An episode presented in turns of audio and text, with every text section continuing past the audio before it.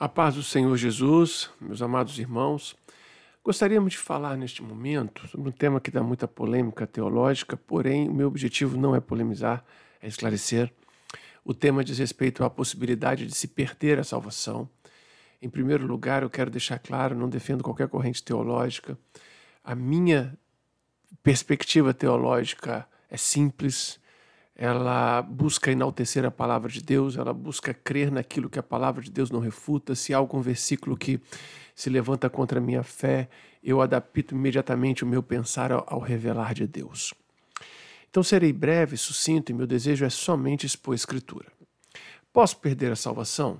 Bem, como nós podemos ver, nós temos aqui dois versículos, na verdade três, que já começam a esclarecer a temática. Porquanto se, depois de terem escapado das corrupções do mundo pelo conhecimento do Senhor e Salvador Jesus Cristo, forem outra vez envolvidos nelas, quer dizer, nas corrupções e vencidos, tornou-se-lhes o último estado pior do que o primeiro. 2 Pedro 2,20. Observa-se claramente nesse versículo que se trata de alguém que se arrependeu dos seus pecados e conheceu Jesus como seu Salvador e Senhor. A palavra é clara, está na sua tela aí. Escapou das corrupções do mundo pelo conhecimento do Senhor e Salvador Jesus Cristo. Ou seja, se arrependeu dos seus pecados e experimentou Jesus como seu Senhor e Salvador. Todavia, sucumbindo ao pecado, sucumbindo às tentações, foi outra vez envolvidos nela, no pecado, na iniquidade, nas corrupções do mundo e vencido. Então isso quebra aquele argumento de que ah, a salvação não se perde, porque senão cada pecado que você cometia, você perderia a salvação e teria que pegar a salvação de novo, como se trocasse de roupa. Não, a Bíblia é clara. A salvação é pela graça. A graça é pelo Espírito Santo em nós. E quando eu quebro o meu relacionamento com o Espírito Santo, eu estou desprezando a graça de Deus. Eu preciso ser envolvido nos meus pecados e vencido por eles para que eu quebre meu relacionamento. O que me afasta da salvação é a quebra do relacionamento consagrado ao Espírito Santo. Continuando esse pensamento, 2 Pedro 2,21 diz: Melhor lhes fora não conhecer o caminho da justiça. Então, volta a confirmar que se fala de um salvo, porque ele conheceu o caminho da justiça. O versículo procede: Conhecendo-o, desviarem-se do santo mandamento que lhes fora dado. Estamos falando de pessoas que alcançaram o santo mandamento. O verso 22 finaliza: Deste modo sobreveio-lhes o que por um verdadeiro provérbio se diz: O cão voltou ao seu próprio vômito e a porca lavada ao espojadouro de lama. Então, era uma pessoa salva, era alguém que foi lavado, era alguém que reconheceu Jesus como Salvador, mas que não não, não prosseguiu no seu amor, no seu primeiro amor. Foi outra vez envolvido na corrupção do mundo e vencido. Não se trata de perder a salvação porque pecou de manhã ou de tarde. Se trata de perder o relacionamento consagrado ao Senhor, sendo envolvido na corrupção e vencido. Mas a palavra prossegue, ela prossegue com outras importantes descobertas. Na carta a, a de Apocalipse à igreja de Éfeso, no capítulo 2, versículo 4 e 5 diz: Tenho, porém, contra ti que deixaste o teu primeiro amor. Lembra-te, pois, de onde caíste, arrepende-te e pratica as primeiras obras. Quando brevemente a ti virei e tirarei do seu lugar o seu castiçal, se não te arrependeres. Então, outra vez, a palavra do Senhor mostrando que aquele que deixa o primeiro amor precisa se arrepender sinceramente, retornar de onde caiu, a fim de que ele não perca o seu lugar na presença de Deus, porque o Senhor prometeu retirar o seu castiçal, retirá-lo. É uma, digamos, uma promessa de salvação, mas também uma promessa de condenação. Logo, estamos falando de alguém que foi salvo porque tinha o primeiro amor. Se observarmos o capítulo 3, versículo 5, que é para a igreja de Sardes, diz: O que vencer será vestido de vestes brancas, de maneira nenhuma arriscarei o seu nome do livro da vida ao que vencer.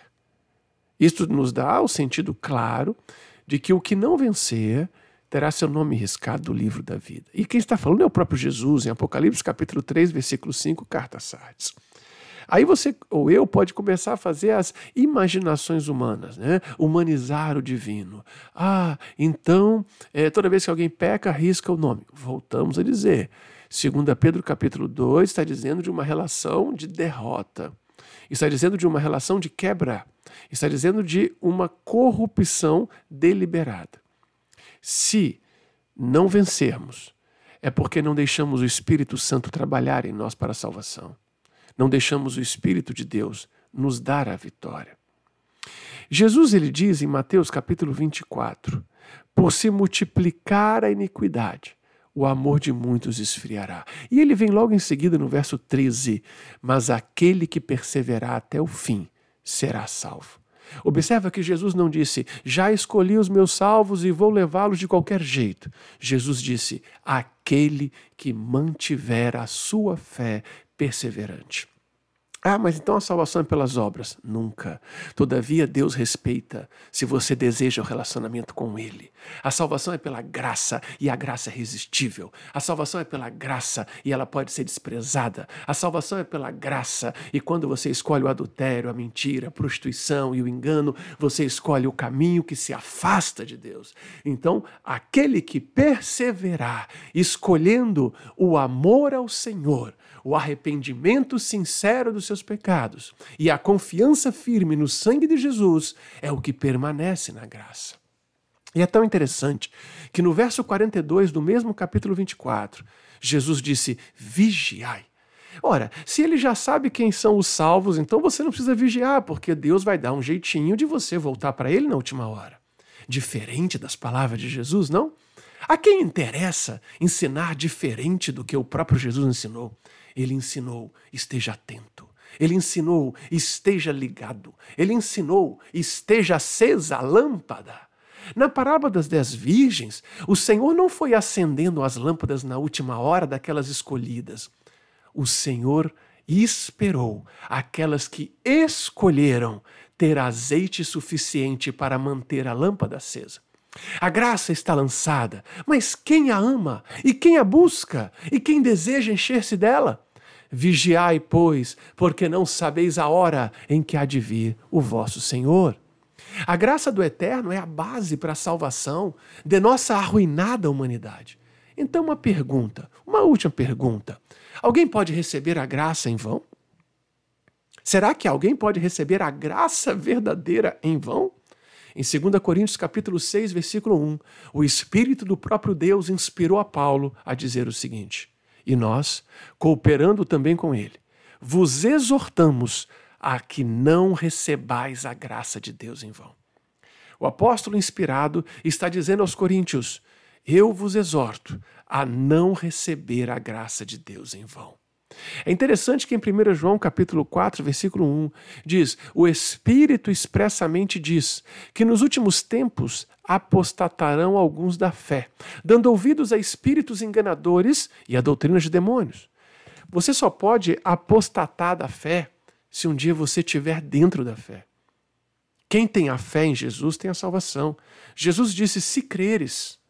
E quem crê verdadeiramente segue o Senhor. E as ovelhas que ouvem a voz do Senhor e o seguem terão a vida eterna e nunca hão de perecer. O próprio Senhor prometeu isso: ninguém as arrebatará da mão do Senhor. Aquelas ovelhas que seguem o Senhor nunca perecerão. Mas quando o homem escolhe seguir o seu próprio coração, a religião predileta dos seus pecados e iniquidades tão apetecíveis, ora, ele não se tornará mais uma ovelha do Senhor. Então, poderá perecer. É interessante que em 1 Timóteo 1,19 essa perspectiva é confirmada, conservando a fé e a boa consciência, a qual alguns rejeitando fizeram naufrágio da fé. Você só pode fazer naufrágio da fé se você um dia estiver dentro do barco da fé. Mais uma comprovação de que podemos naufragar. E o Senhor, finalizando essa explicação longa, né, de 10 minutos, eis que venho sem demora, guarda o que tens, para que ninguém tome a tua coroa. Se alguém te disser que na última hora Deus vai dar um jeitinho para salvar quem ele gosta, então alguém te ensinou que Deus gosta mais de um do que de outros. E o pior, alguém te ensinou diferente de Jesus. Porque Jesus disse: guarda o que tens, para que ninguém tome a tua coroa. Jesus não disse, Deus vai dar um jeitinho, preocupa não. Jesus disse, preocupa sim, guarda o que tens, para que ninguém tome a tua coroa. E ele promete: ao que vencer, será vestido de vestes brancas, e de maneira nenhuma arriscarei o seu nome do livro da vida. Confessarei o seu nome diante do meu Pai e diante dos seus anjos. Conhecereis a verdade, a verdade vos libertará. Eu amo tanto a palavra de Deus que nem consigo prestar atenção muito na teologia dos homens. Um grande abraço, a paz do Senhor Jesus. Jesus vem, prepara-te, confia na graça, siga a graça, resiste à graça não.